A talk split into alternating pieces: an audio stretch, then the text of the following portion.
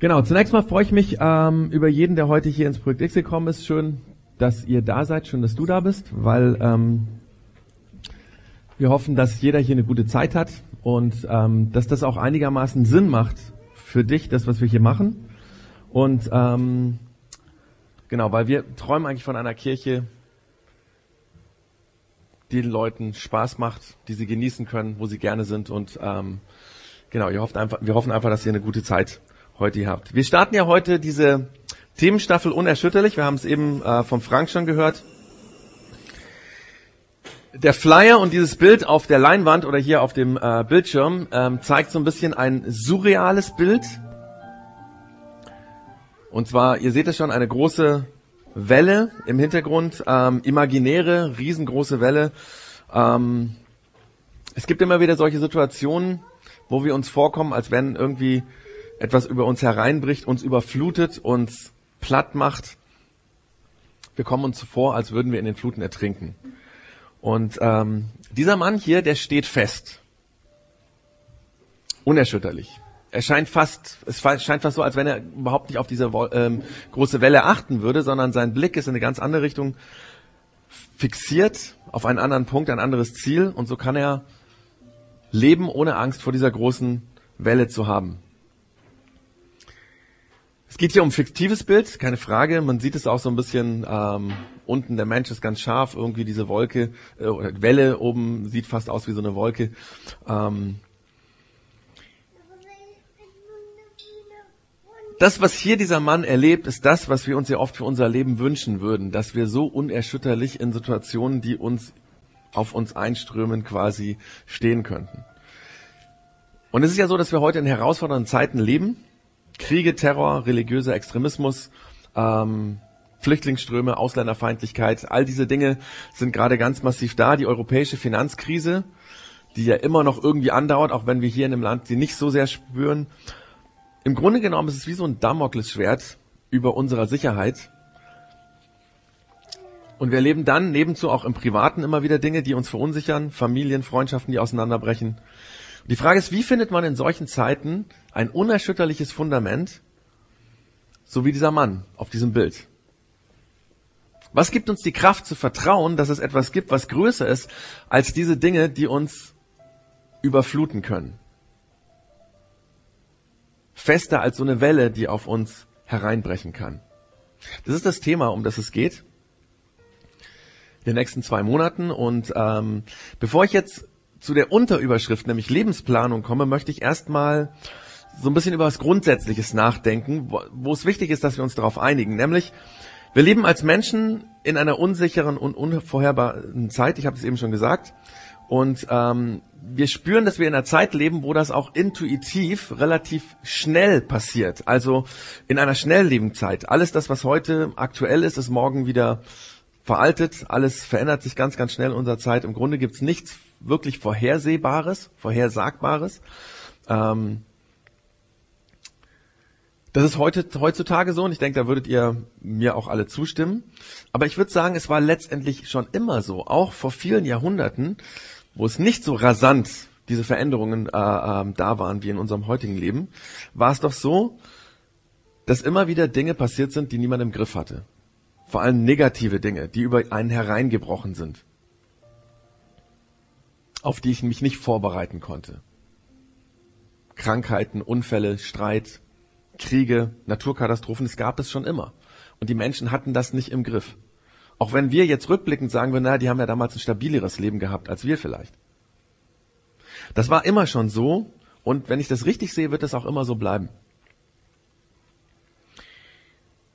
Mir ist es deswegen ganz wichtig, am Anfang dieser Themenstaffel das so zu sagen, unser Leben zwischen heute und dem Moment, wenn wir eines Tages diese Erde verlassen werden, besteht aus vielen kleineren und größeren negativen Dingen, die wir nicht planen können und die einfach auf uns einströmen oder über uns zusammenbrechen wie so eine Welle. Das ist die Realität. Und ich habe mal versucht, das in so einem Bild darzustellen.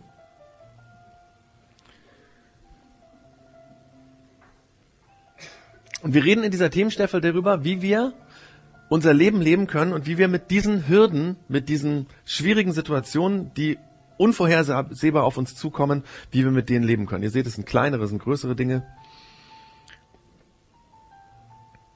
Und wie wir leben können, dass diese Dinge uns nicht grundsätzlich erschüttern. Oder positiv ausgedrückt, wie wir trotz dieser Dinge fest leben können. Obwohl wir wissen, da kommen immer wieder Dinge und manchmal auch große Dinge, die wir nicht planen können. Manchmal habe ich den Eindruck, dass viele Menschen heute in ihrem Leben diese Realität, die ich so aufgemalt habe, ausblenden. Vielleicht ist das auch so ähm, das Verführerische an unserer Wohlstandsgesellschaft, an unserer Wohlfühlgesellschaft, dass wir glauben, da gibt es einen Weg, der führt um diese Dinge herum. Manchmal habe ich den Eindruck, dass Menschen ähm, durch Leid, also durch Krankheit, durch schwierige Zeiten, deswegen so aus der Bahn geworfen werden, weil sie tatsächlich real glaubten, das würde ihnen ja nicht passieren. Kennen wir aus dem Kino, da passiert das schlimm und im Fernsehen und so weiter. Das sind all diese Dinge, aber naja, wir leben ja im realen Leben. So schlimm wird's ja nicht werden. Und ganz ehrlich, ich glaube, unausgesprochen haben wir alle mehr oder weniger so ein falsches Bild im Kopf, dass wir so eine Lebenslüge in uns haben, dass wir denken, zum Leben, naja, bei mir wird schon irgendwie gut gehen. Aber zum Leben gehören eben diese kleinen und großen negativen Dinge dazu, Situationen, die auf uns hereinbrechen, ohne dass wir es irgendwie planen können. Natürlich können wir jetzt sagen, dem einen trifft das Schicksal, der Schicksalsschlag stärker, den anderen nicht so stark und jeder hofft für sich, dass das Schicksal mich nicht so hart trifft. Ja, das ist ja ganz klar. Aber das ist ja gar nicht der Punkt. Weil die Frage ist ja, wie gehe ich mit diesen Schicksalsschlägen, die unerwartet auf mich zukommen, um, damit sie mich nicht killen? Und das ist ja ganz interessant. Es gibt Leute, die erleben unglaublich schweres Leid, wo wir sagen können, Wahnsinn, was die durchmachen. Und die sind relativ stabil in dem. Und dann gibt es andere, das ist so ein kleines Ding, das wirft die komplett aus der Bahn. Sie schmeißen alles hin und werden nie wieder glücklich. Und ich glaube, das hat damit zu tun, ob wir schon mal grundsätzlich davon ausgehen, dass es so ist, dass es so kommen kann. Dass diese schweren Situationen zu unserem Leben dazugehören. Und da würde ich mich gerne mit euch am Anfang drauf einigen. Es ist okay, dass wir davon ausgehen, unser Leben ist so, dass diese Dinge auf uns zukommen. Da gibt es keinen Weg drumherum. Jeden wird es hier früher oder später größer oder kleiner, schlimmer oder nicht so schlimm treffen. Das ist mal so die Grundvoraussetzung. Und dann zu unserem heutigen Thema Lebensplanung. Wenn das was ich hier auf der Leinwand so versucht habe, schematisch darzustellen, stimmt. Und wenn dazu kommt, dass wir in unserer Welt das alles noch sehr schnelllebig, ähm, unbeständig erleben, also weil die so schnell, kurzlebig ist unsere Zeit. Wenn das so ist, wie gehen wir dann damit um, dass solch viele Unsicherheitsfaktoren unser Leben bestimmen? Und wie können wir in diesem Unsicherheit dann planen? Weil wenn ich weiß, Dinge passieren, ohne dass ich sie planen kann, wie kann ich dann trotzdem planen? Wie, lassen wir es dann gleich sein? Oder wie ist das mit der Lebensplanung? Und ich könnte jetzt verschiedene ähm, Hindernisse, da könnte ich jetzt sozusagen so kleine Marker dran machen und sagen, was das so sein könnte. Und dann könnte ich für jedes sozusagen so ein, so ein Standardding geben, so könntest du dann damit planen. Zum Beispiel, wenn mal eine Krankheit kommt oder äh, was weiß ich, Arbeitslosigkeit, plan doch so drauf zu, wenn die mal kommen könnte. Oder was machst du für den Fall, dass ein Ehepartner stirbt oder so. Also so, so vorbeugen könnte ich jetzt einfach so ein paar Sachen sagen. Und vermutlich gibt es auch gute Ratschläge dafür. Ich meine, wir Deutsche sind ja dafür bekannt, dass wir unser Leben immer recht gut für alle Eventualitäten absichern. Aber erstens bin ich nicht der richtige Mann dafür, da müsste man einen anderen Fachmann holen. Das kann ich nicht. Und außerdem wird auch ein Mensch, der bestens auf die unvorhersehbaren Dinge abgesichert und vorbereitet ist, trotzdem nicht erspart bleiben, dieses Leid zu ertragen. Um es ganz klar zu sagen, eine Lebensversicherung für den Fall, dass mein Ehepartner stirbt, ist eine gute Sache, keine Frage. Aber es wird mir nicht den Schmerz nehmen, den ich spüre und die Haltlosigkeit, wenn mein Ehepartner, der wichtigste Mann, der wichtigste Frau in meinem Leben plötzlich nicht mehr da ist. Deswegen setze ich bei meiner Predigt heute an einer anderen Stelle an. Ich möchte nicht über die einzelnen Schicksalsschläge reden, sondern darüber, was es vielleicht als Größeres über unser Leben gibt, was so drüber steht. Es ist ja so, genauso wie es diese vielen negativen Dinge gibt, gibt es auch unzählig viele positive, schöne Sachen in unserem Leben. Und wenn wir ehrlich sind, gibt es mehr positive Dinge in aller Regel als negative.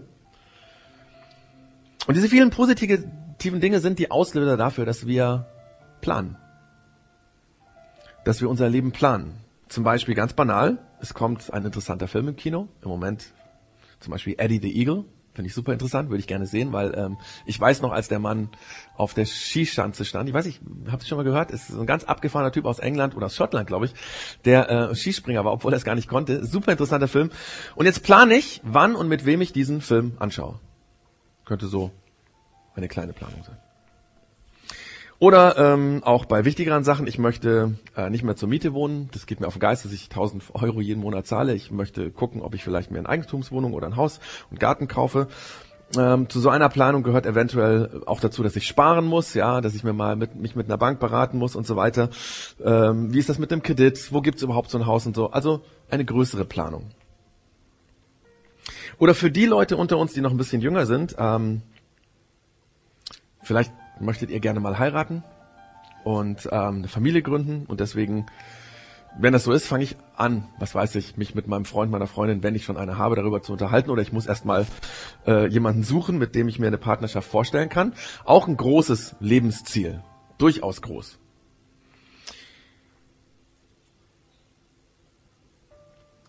Ich glaube, auf diese Weise planen wir alle möglichen Sachen. Zum Beispiel meine Tochter, meine Älteste, die plant gerade, dass sie gerne aufs Gymnasium gehen möchte, ja. Könnte so eine, auch relativ große Hürde für so ein kleines Kind. Oder wir äh, planen eine bestimmte Ausbildung, eine bestimmte Weiterbildung, ja. Oder wir planen einen Urlaub. Kurzfristige Planung. Oder wir planen, den Job zu wechseln.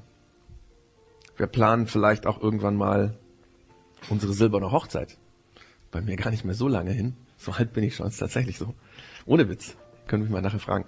Ähm, oder wir planen, was weiß ich, eine Kur, die wir machen wollen. Wir planen ein Sabbatical. Ähm, wir planen alles Mögliche. Viele Ziele, die wir uns vornehmen, wo wir planen, wo wir hinkommen möchten.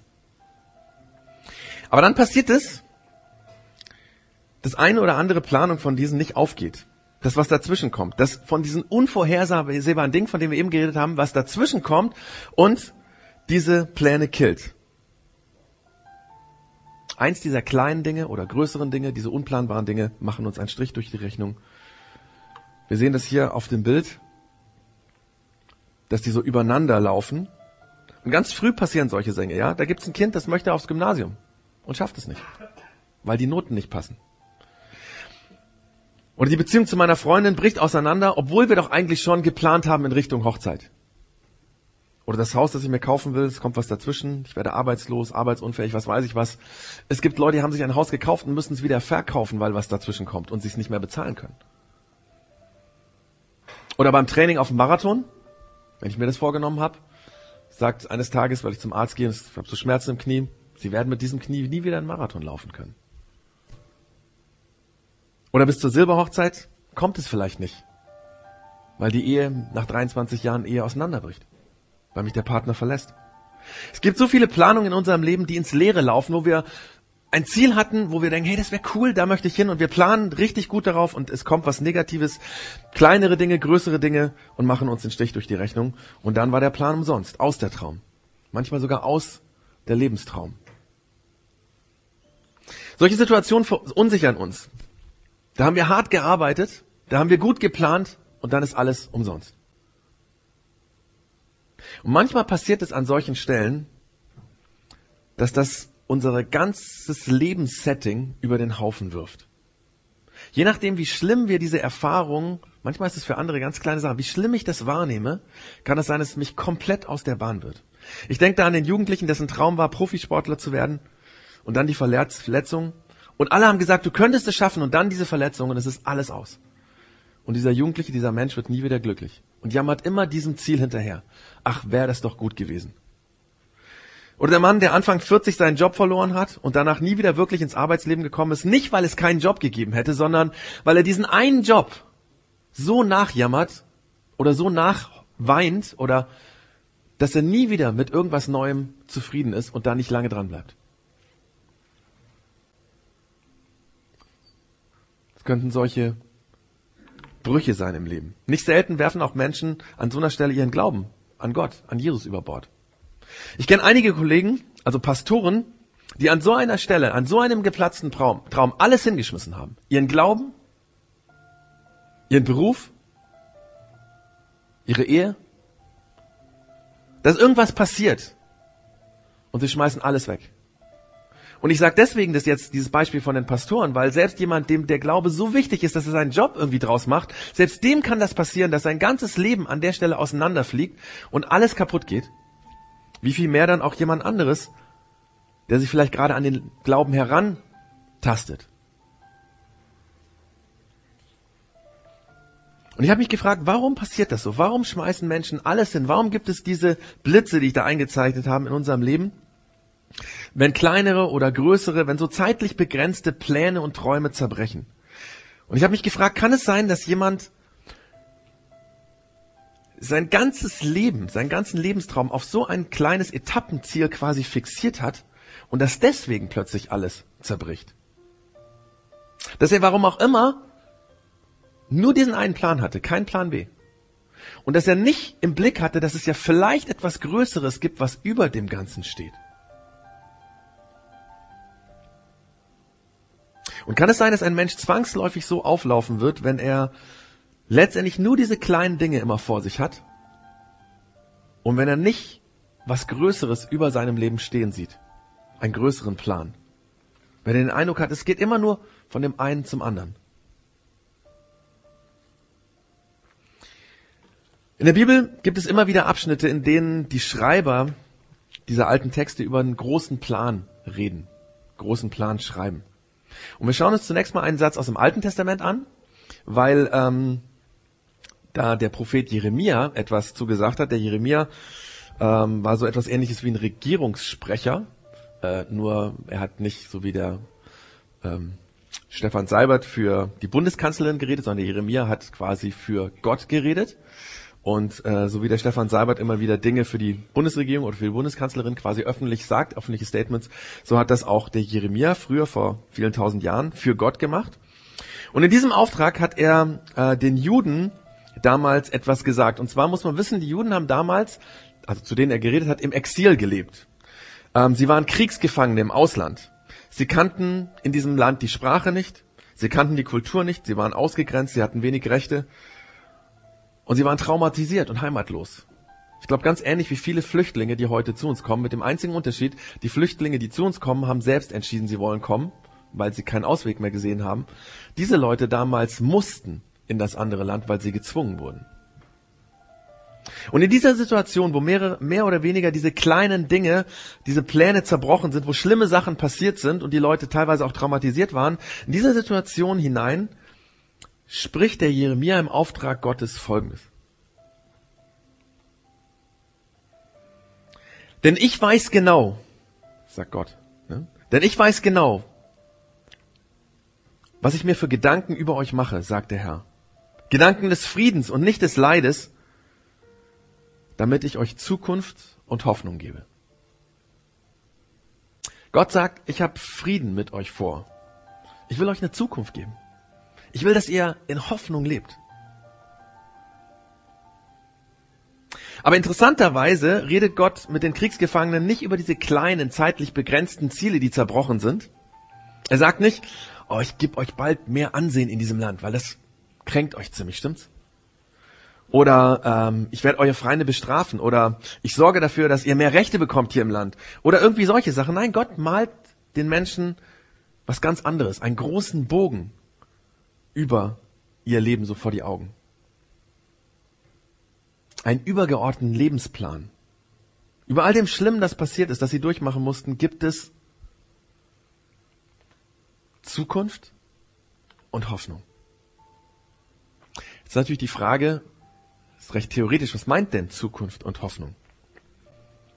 Wie sieht denn so ein großer Plan aus, der über dem Leben gespannt ist? Und wir schauen uns da, dazu jetzt einen anderen Abschnitt an aus dem Neuen Testament, den der Paulus aufgeschrieben hat. Ähm, und zwar an die erste christliche Gemeinde in Rom. Da schreibt er folgendes.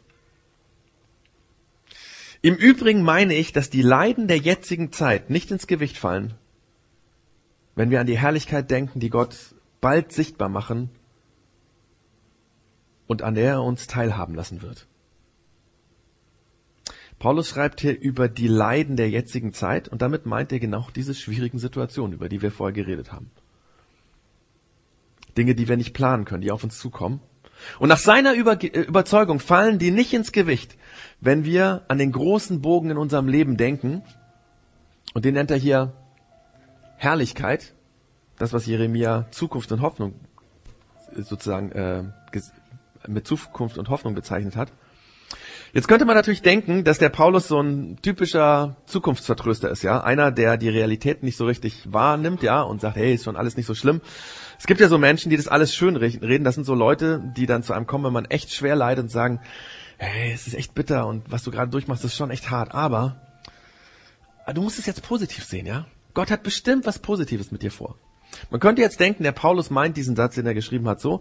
Aber ich glaube, das ist ähm, falsch, weil ähm, das ist ja jetzt nur ein kurzer Satz. Wir schauen uns nachher auch noch mal ein bisschen mehr diesen Text an, in dem er das geschrieben hat, diesen Abschnitt. Ich kann den leider nicht komplett die ganze Länge nachlesen, weil er ist sehr lang, aber ich mache euch Mut, äh, im Römer Kapitel 8 das selber noch mal nachzulesen.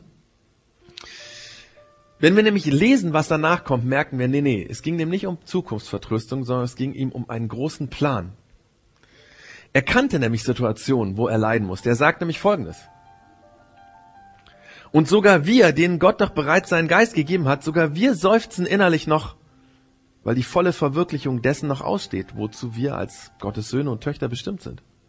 Wir warten darauf, dass auch unser Körper erlöst wird. Manchmal tut es ja so weh, dass wir uns wünschen, dass unser Körper von all dem Leid erlöst wird. Manche Situationen lassen uns seufzen, lassen uns klagen, lassen uns heulen, weil es tut so verdammt weh.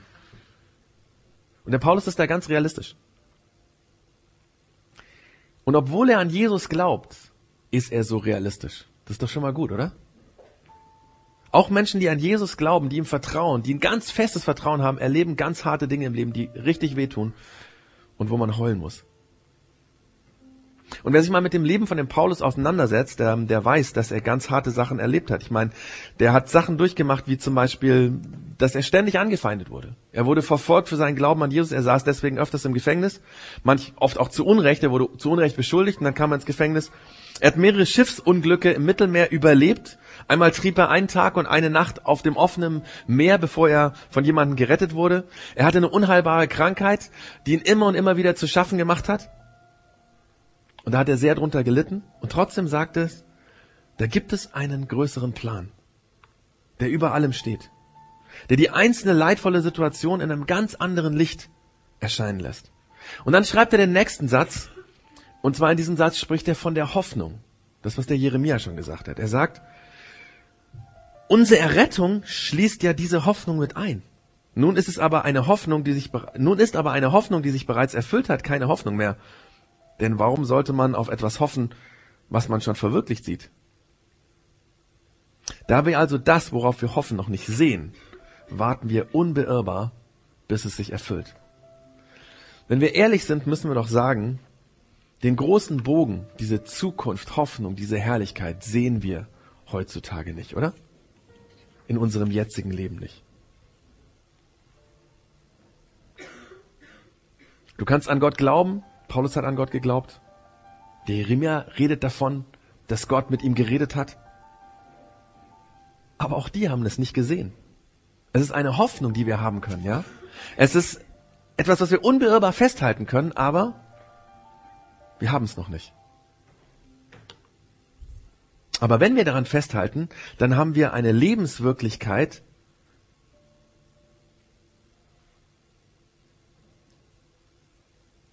eine Lebenswirklichkeit, die größer ist, als wenn wir immer nur diese kleinen einzelnen Pläne und diese einzelnen Schwierigkeiten vor uns sehen. Und der Paulus sagt zu dieser Lebenswirklichkeit einige Sätze weiter Folgendes. Eines aber wissen wir. Alles trägt zum Besten derer bei, die Gott lieben. Sie sind ja in Übereinstimmung mit seinem Plan berufen. Alles trägt zum Besten bei. Alles. Für die, die Gott lieben. Der Paulus will hier Folgendes sagen.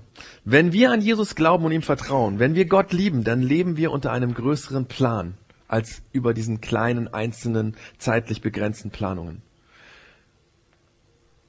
Und dieser große Plan steht auch über dem, was in unserem Leben zerbricht. Und diese Sicht macht es uns möglich, dass alles, das Gute wie das Schlechte, das, was schön ist und das, was schmerzhaft ist, dass alles seine Bedeutung hat. Und dass alles in einen großen Plan hineingewoben ist, der nicht nur zeitlich begrenzt ist, sondern der wesentlich größer ist und der ewig ist. Und wir wissen, egal was passiert, es kann hoffnungsvoll weitergehen.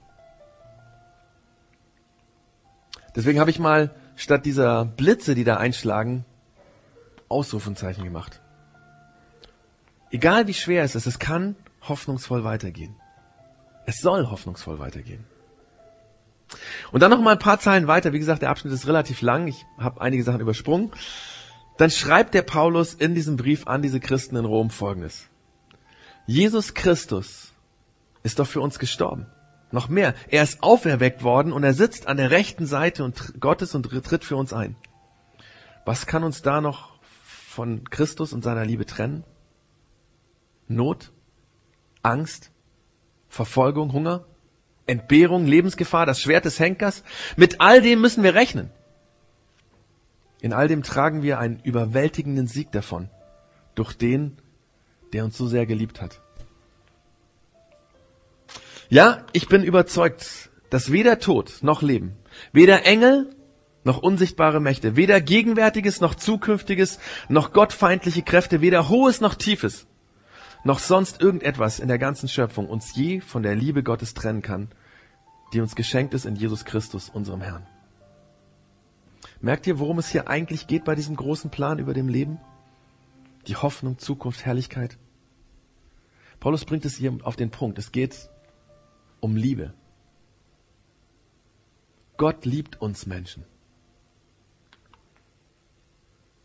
Er liebt uns mehr als alles andere. Er will, dass wir Zukunft und Hoffnung haben, weil er uns liebt, weil er dich liebt. Er hat uns so sehr lieb, uns Menschen, dass er selbst bei uns sein wollte. In der Person Jesus Christus ist Gott bei den Menschen gewesen. Er hat bei den Menschen gelebt. Und, da, und dann ging es so weiter und darüber haben wir an Karfreitag und Ostern nachgedacht. Dann ist er für unsere Schuld, für unsere zerbrochenen Lebenspläne gestorben. Er hat die Schmerzen, die Verletzungen, das Leid getragen. Aber er ist dann nicht im Tod geblieben, sondern er ist aus dem Tod ins Leben zurückgekommen. Und damit hat er den Tod und die schreckliche Macht des Todes zerbrochen und besiegt. Und wer das glaubt, der lebt in dieser Liebe Gottes. Der große Lebensplan wird getragen von der Liebe Gottes. Übrigens liebt Gott nicht nur denjenigen, der an ihn glaubt, sondern er liebt jeden Menschen. Egal, ob er zweifelt, ob er skeptisch ist, ob er sagt, ich bin Atheist, ob er vielleicht unsicher ist und nicht genau weiß, was er glauben soll.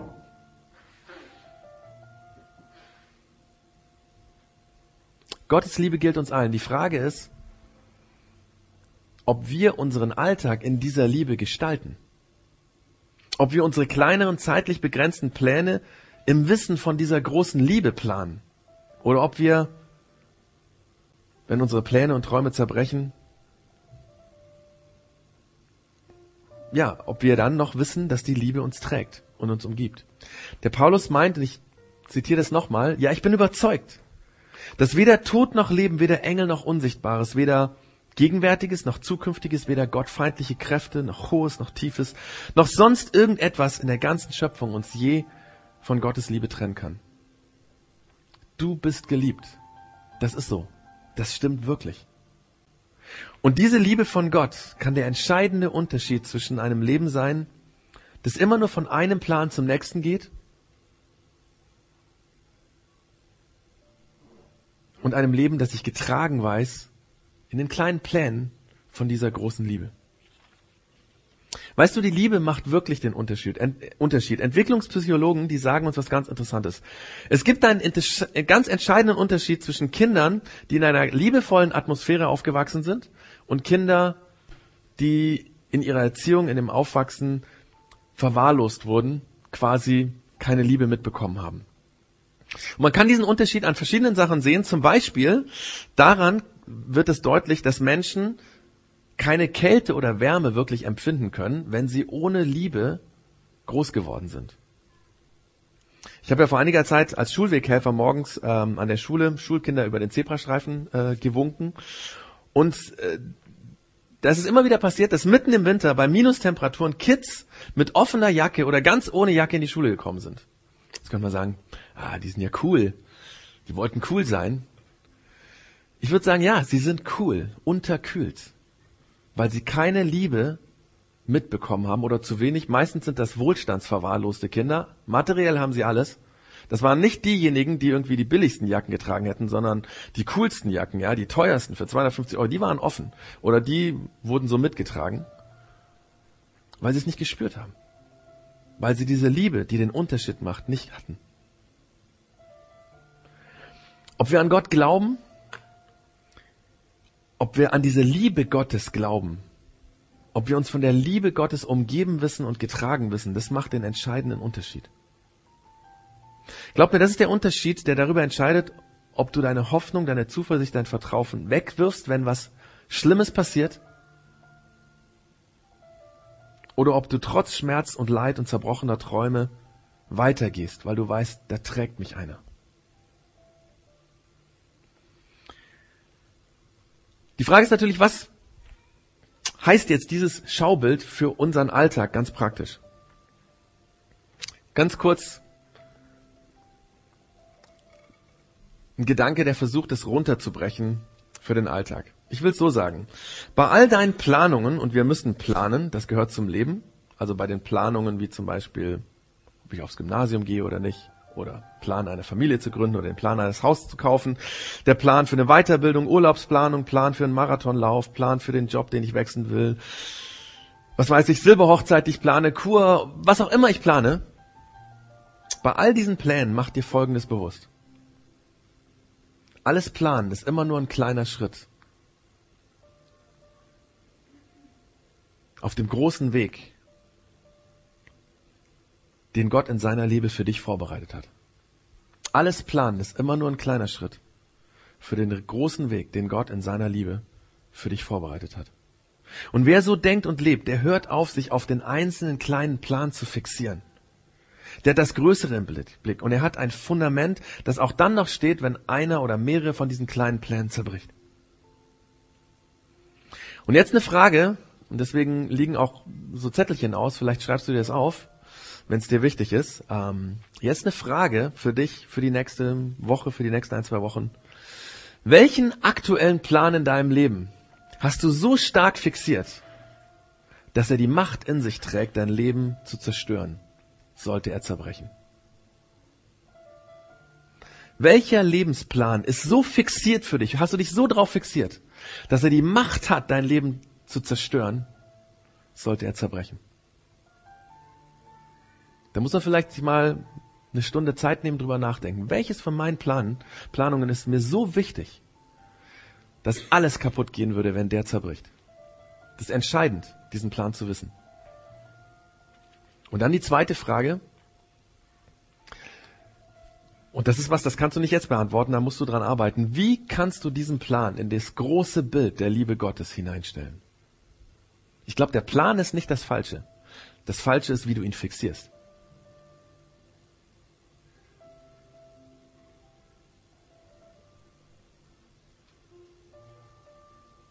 Und es ist super wichtig, dass ein Plan nicht die destruktive Macht hat, sondern dass er die destruktive Macht verliert und dass du dann konstruktiv diesen Plan leben kannst. Wir werden uns in der nächsten Woche, am nächsten Wochenende ähm, auch in den Homezones mit diesem Thema befassen.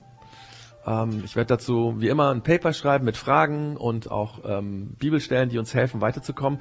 Solltest du nicht in einer Homezone sein, sagst, das interessiert dich aber brennend, du möchtest daran weiter, dann weiterarbeiten, dann nenn mir einfach deine E-Mail-Adresse, dann schicke ich dir dieses Paper, was ich an unser Homesons schicke, einfach zu. Dann kannst du auch selber oder mit einem Freund, mit einer Freundin dran arbeiten.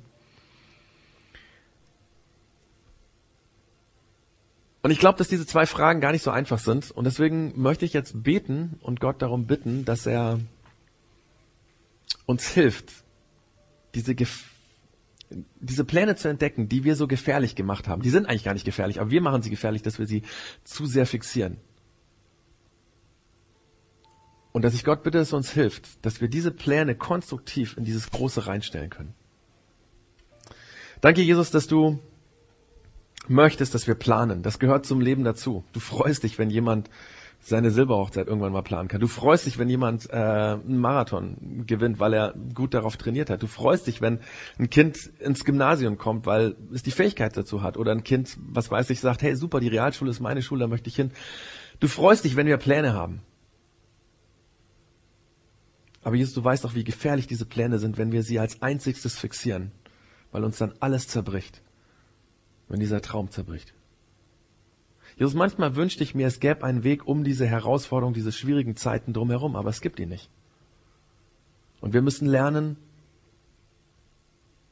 das Leben aus dem Blickwinkel von dir zu sehen, dass da die Liebe drüber steht, die alles trägt. Die auch dann noch da ist, wenn wir ganz schlimm leiden, wenn wir krank werden, wenn Menschen sterben, die uns so wichtig sind. Hilf uns, Jesus, dass wir mehr von deiner Liebe spüren und dann loslassen können von diesen Plänen und sie entspannt leben können und nicht so fixiert drauf sind. Danke, Jesus, dass wir uns bei dir in deiner Liebe ausruhen können. Wenn wir müde sind, wenn die Planungen nicht aufgegangen sind, wenn Schwierigkeiten kommen, dass wir trotzdem bei dir ausruhen können weil du da bist und weil du uns liebst und weil diese Liebe den Unterschied macht. Amen.